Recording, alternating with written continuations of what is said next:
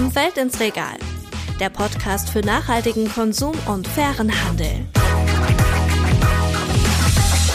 Mit Lara Heinz. Und Jan Jakob Los. Ja, heute mit einer schönen Folge aus dem Wald. Ja, schön wär's, wenn wir jetzt wirklich hier im Wald zusammensitzen würden. Das wäre wirklich schön, denn da wäre es schön kühl und wir hätten äh, ein wunderschönes Blätterdach über uns. Wir könnten die ein oder anderen Tiere beobachten und würden der Natur lauschen und stattdessen sitzen wir in unseren Stadtwohnungen. Ja, aber ich zumindest habe nicht immer in der Stadt gewohnt, sondern komme aus dem schönen Westerwald und wie der Name schon sagt, äh, Wald ist da Programm. Bin auch direkt am Wald aufgewachsen, habe entsprechend viel Zeit äh, dort verbracht und ja, habe das sehr genossen und vermisse das jetzt in der Kölner Innenstadt zu leben, ähm, wo doch alles zu betoniert ist. Ja, und der ein oder andere oder die ein oder andere von euch hat es bestimmt auch bei mir schon mitbekommen. Auch ich bin ein richtiges Waldkind, kann man sagen. Mein Papa war Förster und auch ich bin direkt am Wald groß geworden. Also Lara, das haben wir auf jeden Fall gemeinsam. Und warum plaudern wir jetzt die ganze Zeit über Wald? Weil es heute um Wald geht, beziehungsweise eigentlich genauer gesagt um Entwaldung. Ja, also es geht um den Verlust von Wäldern, aber lass uns vorher nochmal bei Wald bleiben, denn Wald ist super wichtig, wisst ihr alle, aber nochmal kurzer Faktencheck. Wälder bedecken fast ein Drittel der Landfläche der Erde und beherbergen gerade etwa 80 Prozent der bekannten Tier- und Pflanzenarten, sind also super wichtig für Flora und Fauna und sie erbringen wichtige Ökosystemleistungen und sind natürlich auch total entscheidend, wenn es um das Klima geht. Ja, durchschnittlich 13 Millionen Hektar Wald verschwinden im Jahr durch Abholzung. In nur ja, elf Regionen der Erde könnten wir bis 2030 bis zu 170 Millionen Hektar Wald verlieren. Das sind Daten des WWF, die wirklich erschreckend sind. Ja, über das Thema Entwaldung haben wir auch mit Delara Burkhardt gesprochen. Sie ist Mitglied im Europäischen Parlament und seitdem sie dort Abgeordnete ist, beschäftigt sie sich mit dem Thema Entwaldung. Ihre erste Rede hielt sie auch 2019 zu den Waldbränden im Amazonas. Und sie hat uns erzählt, dass diese Waldbrände, und wir kennen ja alle diese Bilder, die wir in den Nachrichten sehen, dass sie die unglaublich wütend machen. Wenn du halt siehst, dass, dass Menschen vertrieben werden für unseren, unseren Konsum, dafür, dass ich Schokolade in, in meinem äh, Regal habe, dafür, dass ähm, wir irgendwie unsere Steaks, wenn wir Steaks essen, auf, auf, auf Grill schmeißen kann, dass dafür ähm, ja die unsere wichtigsten Klimakämpfer und die Grundlage von Menschen, Lebensgrundlage von Menschen einfach zerstört wird. Ich glaube aber auch, und das geht mir ja auch als, also jetzt als Verbraucherin gedacht so, es ist oft schwer, diese, diese Parallelität zu sehen. Also man ist immer betroffen. Ja, Delara sagt eigentlich, dass sie einfach sehr wütend ist und dass sie sich ohnmächtig fühlt, wie eben auch viele Verbraucherinnen und Verbraucher und vielleicht auch ihr da draußen, wie Lara und ich auch teilweise, aber Delara hat einen großen Vorteil gegenüber uns zumindest. Sie hat nämlich einen Job, der sich wirklich damit beschäftigen kann und äh, der vielleicht auch was ausmachen und was verändern kann. Und sie hat uns erzählt, dass das auch wirklich eine große Ehre für sie ist, zu überlegen, wie man eben dieses große Problem lösen kann. Ja, bevor wir aber dazu kommen, was sie gerade im EU-Parlament dazu macht, um dieses Problem anzugehen, lass uns nochmal das Problem kurz umreißen. Also warum passiert überhaupt Entwaldung? Und verantwortlich dafür ist zum einen Raubbau an Holzressourcen, dann die Verstädterung, aber auch Folgen des Klimawandels, also Brände, Dürren, Überschwemmungen, das alles kann zu Waldverlust führen. Ja, jetzt kommen wir aber zu dem Hauptproblem, denn vor allem ist die Umwandlung von Wald in Ackerland die absolute Hauptursache. Nach Angaben der FAO sind mindestens 50 Prozent der weltweiten Entwaldung auf die industrielle Landwirtschaft zurückzuführen, hauptsächlich für die Produktion von Ölpalm und Sojabohnen. Kommen wir gleich nochmal zu, was da dahinter steckt. In den Tropen ist die Ausweitung der Landwirtschaft sogar für 90 Prozent der Entwaldung verantwortlich. Ja, und selbst für Anke Schulmeister, auch mit ihr haben wir zu dem Thema gesprochen. Sie ist Waldexpertin vom WWF European Policy Office. Ist es erstaunlich, wie sehr gerade wir Europäerinnen und Europäer dafür verantwortlich sind, dass Wald für unsere Schnitzel, die auf unseren Teller landen, gerodet wird. Ich glaube, was mich nachhaltig beeindruckt hat, waren diese 16 Prozent. Die 16 Prozent, die Tatsache, dass die EU der zweitgrößte äh, Importeur von Produkten war, die verbunden sind mit Entwaldung, weil man es als normaler Mensch eigentlich einfach nicht weiß. Also woher soll ich denn wissen, wie ist das Fleisch, was ich esse, produziert worden? Ist in dem Soja, das, das an die Hühner gefüttert worden ist, eigentlich Entwaldung drin? Und ich glaube, das sind so Sachen, die einen ein bisschen aufrütteln und wach machen, um zu sagen, es ist nicht so einfach. Ja, Anke hat noch gesagt, wenn man so seinen Abendbrotteller vor sich hat, dann ist einem einfach oftmals nicht bewusst, dass eben damit dann auch Sachen passiert sein können, die man so einfach auch gar nicht gedacht hätte. Anke wünscht sich da einfach viel mehr Bewusstsein dafür, dass eben nicht alles sich nur um unseren Abendbrotteller dreht, sondern dass ja es quasi über den Tellerrand hinaus noch was gibt in der Welt. Ja, und die Hotspots der Entwaldung, die liegen auch nicht hier bei uns in Europa, sondern vor allen Dingen in den Tropen und den Subtropen, also in Südamerika, da habt ihr sicherlich schon vom Amazonas gehört, aber auch in Afrika, beispielsweise im Kongo-Becken, aber auch in Westafrika und Teilen Ostafrikas und auch in Südostasien. Da ist euch vielleicht die Mekong-Region ein Begriff, Indonesien, Malaysia. Das alles sind Länder, wo eben Entwaldung stattfindet. Ja, und dann ein ganz großes Beispiel, das oft genannt wird, Brasilien. Das ist wirklich in den letzten Jahren zu dem Beispiel von Entwaldung geworden, weil es da eben auch um vor allem ganz, ganz wichtige Regenwälder geht. Dieser massive Anstieg der Entwaldung in Brasilien, der, der hing ja in einer Zeit zusammen, wo es ähm, einerseits natürlich eine, eine sehr rechte Regierung gab, die das auch quasi legalisiert hat, also die Entwaldung legalisiert hat, aber eben auch eine große Anzahl der brasilianischen Bevölkerung, die aufgrund von wirtschaftlicher Perspektivlosigkeit eben auch in diesen Sektor ähm, gedrängt ähm, wurde und es eben auch einfach eine wichtige Erwerbstätigkeit äh, für viele war. Also dementsprechend gibt's da eben auch Fahrtabhängigkeiten zwischen unserer Nachfrage nach billigem Soja, Kakao, Kaffee äh, und der politischen Realität in den Produktionsländern. Und wenn wir wirkliche Partner im Kampf gegen globale Entwaldung sein müssen, dann müssen wir eben auch partnerschaftlich zusammenarbeiten, wie wir Entwaldung den Kampf ansagen und eben auch Alternativen vor Ort schaffen. Ich habe auch noch mal ein paar Fakten rausgesucht zu dem, was Delara da gerade über Brasilien unter Bolsonaro gesagt hat. Da wurden einfach in einem Jahr mehr als 11.000 Quadratkilometer Wald gerodet. Das sind mehr als 600 Millionen Bäume. Drei Fußballfelder pro Minute sind da einfach so abgesägt worden. Damit wurde in dieser Periode, also in diesem einen Jahr, das war um 2019 rum, so viel Wald gefällt wie seit zwölf Jahren nicht mehr. Ist jetzt schon ein paar Jahre her und man muss auch sagen, es gibt gerade große Hoffnung, auch beim Beispiel Brasilien, dass sich nämlich unter dem neuen Präsident Lula jetzt einiges ändert. Er hat auf jeden Fall angekündigt, mit härteren Strafen gedroht und ja, hat auch erst diese Woche erklärt, dass er entschlossen sei, Brasiliens globale Führungsrolle bei der Eindämmung des Klimawandels und eben auch der Kontrolle der Entwaldung wieder aufzunehmen. Ja, und das zeigt, Entwaldung ist ein internationales Thema, auch weil Wald so ein wichtiger Player für unser Klima ist. Allein der Amazonas-Regenwald bindet geschätzte 80 bis 120 Milliarden Tonnen Kohlenstoff. Ja, und je dicker und älter die Bäume sind, desto mehr Kohlenstoff können sie im Holz binden und auch viele Jahre speichern. Je mehr Holz eingeschlagen wird, desto mehr gebundener Kohlenstoff geht natürlich dann auch in die Atmosphäre.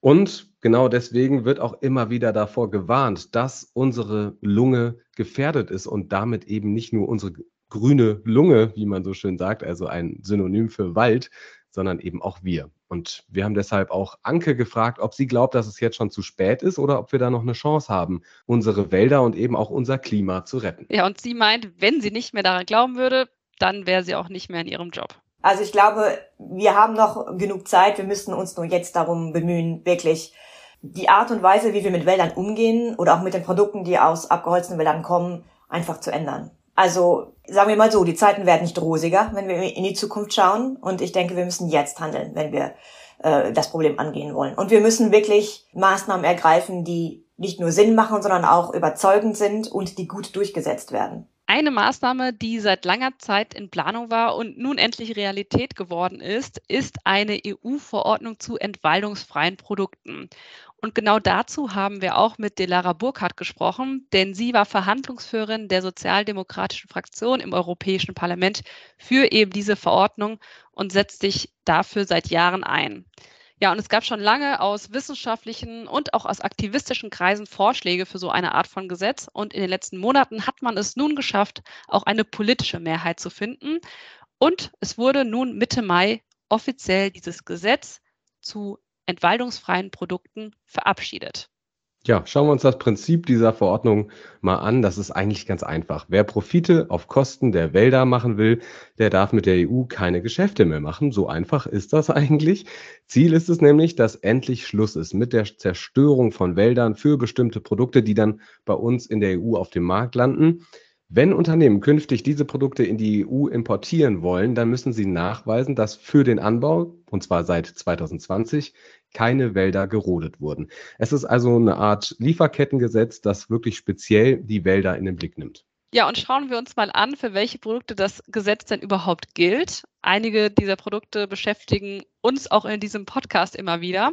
Dazu gehören nämlich Kaffee, Kakao, Naturkautschuk, Palmöl, Rindfleisch, Leder, Soja und Holz sowie gewisse Produkte, die eben aus diesen Produkten folgen, zum Beispiel Schokolade oder Möbel aus Holz. Da könnte man jetzt meinen, ja super, jetzt gibt es eine Verordnung oder ein Gesetz, wie auch immer. Ja, und dann äh, hält sich im Ende doch keiner dran. Da heißt es momentan noch, doch, doch, denn die Unternehmen, die müssen schön sorgfältig nachweisen, dass sie eben ihrer Sorgfaltspflicht auch nachkommen. Unternehmen müssen im Rahmen der Verordnung nämlich die Geokoordinaten aller Grundstücke, auf denen eben diese relevanten Produkte, die Lara gerade genannt hat, erzeugt wurden, diese Koordinaten kennen und dann in der Sorgfaltserklärung auch angeben. Die Verordnung gilt übrigens auch für in der EU produzierte Ware und findet Anwendung ab Ende nächsten Jahres für größere Unternehmen und für kleine und Kleinstunternehmen dann ab Mitte 2025. Ja, und das Entwaldungsrisiko von Produktionsländern, da wird auch nochmal unterschieden. Das heißt, die Europäische Kommission wird verschiedene Länder einstufen. Es gibt niedrige, mittlere und hohe Risikostufen und je nach Einstufung vereinfacht oder verschwert das dann auch für Unternehmen, ihre Sorgfaltspflicht nachzuweisen. Ja, und da sind natürlich jetzt schon einige Länder ein bisschen unruhig, vor allem natürlich auch in Südamerika. Denn äh, vor allem dort geht es ja um den Erhalt des Regenwaldes. Und Regenwaldzerstörung, das ist nicht nur eine ökologische Katastrophe, sondern auch oft eine soziale Tragödie. Dieses Gesetz soll nämlich nicht nur Wälder, sondern auch Menschen schützen. Und künftig müssen Unternehmen eben auch nachweisen, dass ihre Produkte nicht auf Land angebaut wurden, welches indigenen Gemeinschaften vorher gestohlen wurde. Und Anke Schulmeister, die äh, Fachfrau vom WWF, die hat uns zu dieser neuen Entwaldungsverordnung Folgendes gesagt. Erstens, sie findet, ja, das Gesetz, das bietet schon wirklich ungeahnte Chancen, von EU-Seite aus wirklich endlich was gegen Entwaldung zu unternehmen. B, sie sagt aber auch, ja, es sollte in Zukunft schon genau drauf geschaut werden, es sollten Schlupflöcher geschlossen werden. Zum Beispiel sollten Savannen und andere Ökosysteme mit einbezogen werden in das Gesetz, damit da nicht einfach diese Umweltzerstörung verlagert wird. Und C, sie fordert ganz klar Strafverfolgung. Sollte das eben nicht funktionieren und nicht ernst genommen werden und sollte sich jemand nicht an dieses Gesetz halten. Und dafür brauchen die Behörden genug Ressourcen, Personal, Material, Überwachungsmöglichkeiten und dann eben auch wirklich strenge Kontrollen. Aber ich denke, zuerst einmal ist es jetzt wichtig, dass wir die Umsetzung dieses Gesetzes in die richtige Bahn lenken. Und das heißt, es müssen die Mitgliedstaaten ein klares Signal senden, indem sie genug Ressourcen zur Verfügung stellen und indem klar ist, wer kontrolliert wird, wie Firmen kontrolliert werden und dass dies auch in einer schönen Regelmäßigkeit passiert. Ja, und das, was Anke gefordert hat in puncto Strafen, das hat das Gesetz jetzt schon festgehalten. Wer sich nicht an die Vorschriften hält, der muss mit hohen Strafen von mindestens vier Prozent des Jahresumsatzes in der EU rechnen. Also das ist schon ordentlich. Ja, aber es bleibt natürlich abzuwarten, ob Unternehmen nicht trotzdem das Risiko wagen, eben erwischt zu werden. Und apropos Risiko, diese Risikoeinstufung von Produktionsländern, die ist natürlich auch für ein Unternehmen sehr entscheidend. Wenn ich beispielsweise Kaffee verkaufe, dann überlege ich mir vielleicht als Unternehmen ab sofort, gehe ich das Risiko ein, in, aus einem Land Kaffee zu beziehen, was hohes Entwaldungsrisiko hat, oder gehe ich in ein anderes Land. Und da stellt sich schon die Frage, wie verhindert man denn, dass sich Unternehmen aus bestimmten Ländern zurückziehen?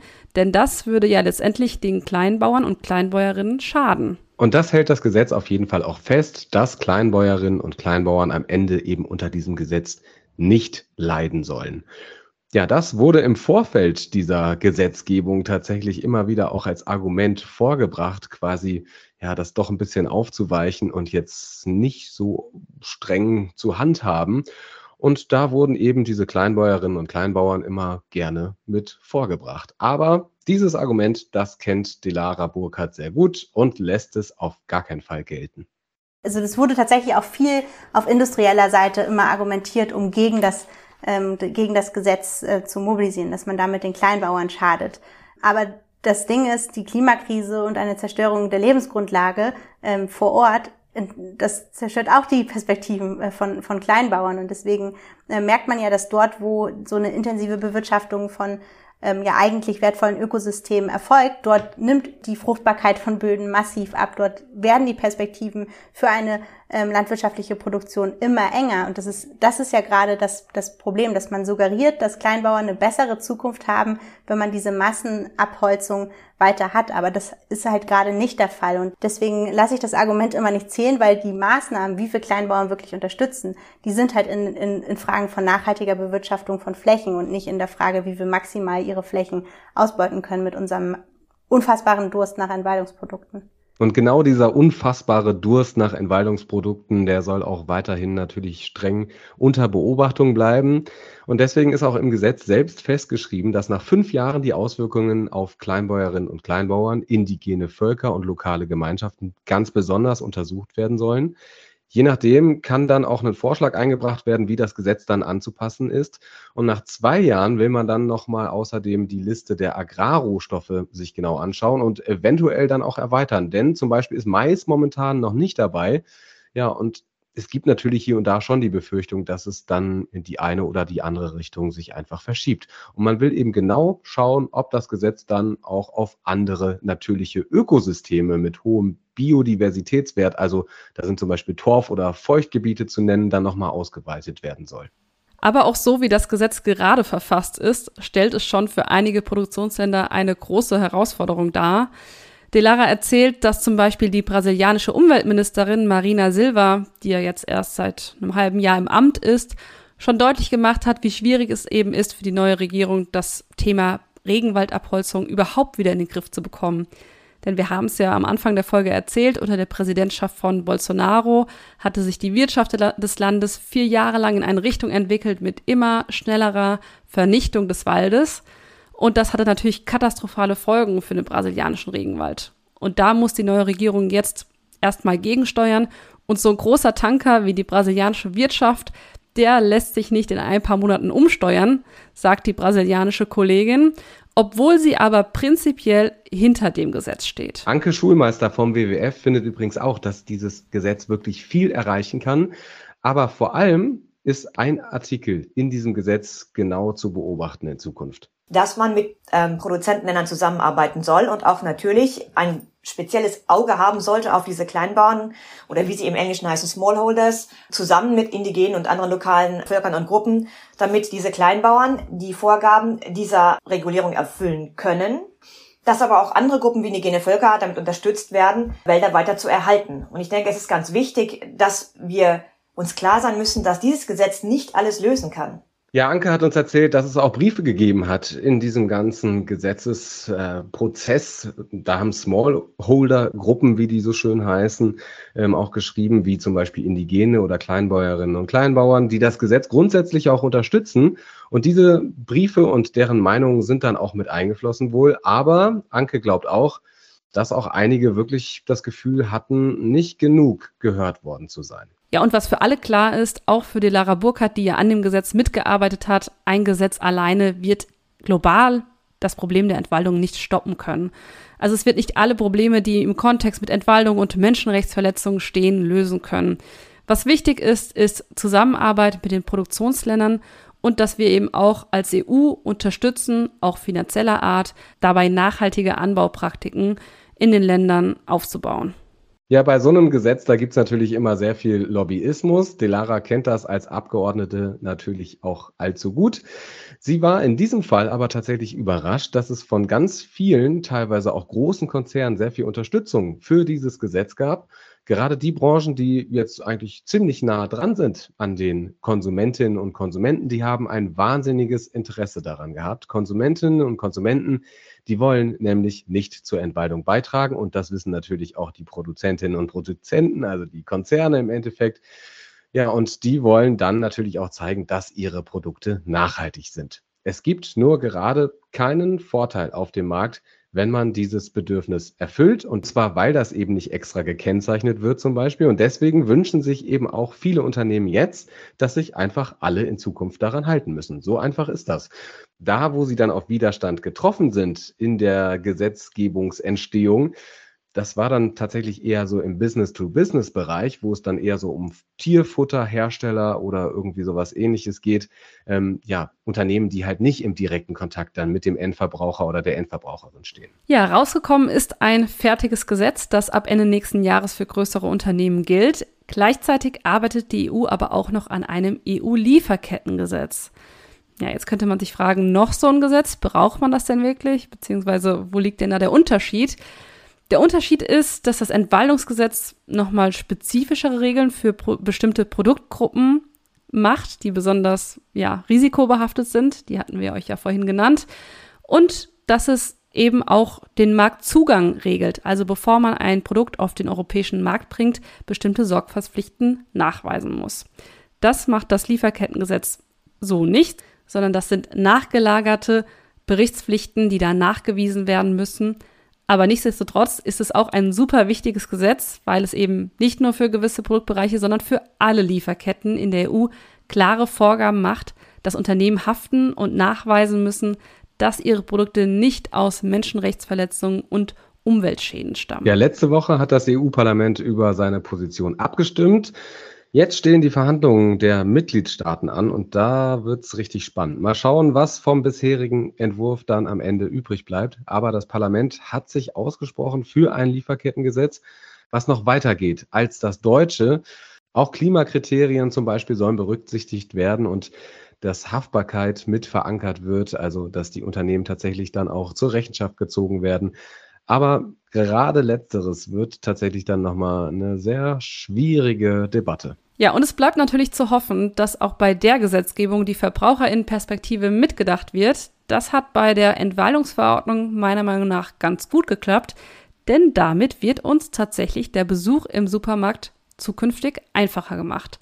Denn ich soll mir zukünftig sicher sein, dass für ein Produkt, das ich kaufe, kein Wald mehr zerstört wurde und dafür braucht es auch kein neues Siegel oder Zertifikat mehr, sondern durch dieses Gesetz soll das sichergestellt werden. Ja, Delara und ihr Team, die haben mal so ein Spiel entwickelt, das fand ich ganz interessant von ihr zu erfahren. Das nannte sich Finde die faire Lieferkette. Das haben sie in Kiel auf dem Marktplatz mal mit Bürgerinnen und Bürgern ausprobiert und es gab da quasi eine faire, entwaldungsfreie Lieferkette, aber eben auch Felder, wo man zu Kinderarbeit oder Entwaldung beigetragen hat. Und Delara sagt, die Leute, die haben teilweise wirklich sehr, sehr emotional auf dieses Spiel reagiert die Menschen hat das auch so wütend gemacht, die das mit uns gespielt haben. Die sind teilweise in den Supermarkt gegangen, sind wieder zu mir gekommen und haben gefragt, ist jetzt diese Schokolade entwaldungsfrei? Und ich habe gesagt, hey Moment, genau deswegen machen wir das Gesetz, weil du kannst ja nicht alleine in dem Dschungel von Labels, die es gerade gibt, überlegen, was dein Konsum hier gerade macht, weil das ist einfach nicht dein Job. Die Verantwortung dafür müssen Unternehmen tragen. Und genau deswegen ähm, war es mir dann wichtig, auch so an das Gesetz heranzugehen. Äh, und das ist für mich die, die Motivation. Ich möchte halt nicht, dass Nachhaltigkeit, nachhaltige Produkte etwas sind, was man sich nur leisten kann, wenn man das Wissen und den Lifestyle fährt, ähm, äh, sich das leisten zu können, sondern es soll einfach Standard sein auf dem europäischen Markt. Und genau da, mit dieser Haltung bin ich an, die, an dieses Gesetz gegangen und konnte das ja auch sehr stark implementieren. Die Hoffnungen sind also groß, dass uns Verbraucherinnen und Verbrauchern wirklich Verantwortung abgenommen wird und dafür Unternehmen in die Pflicht genommen werden.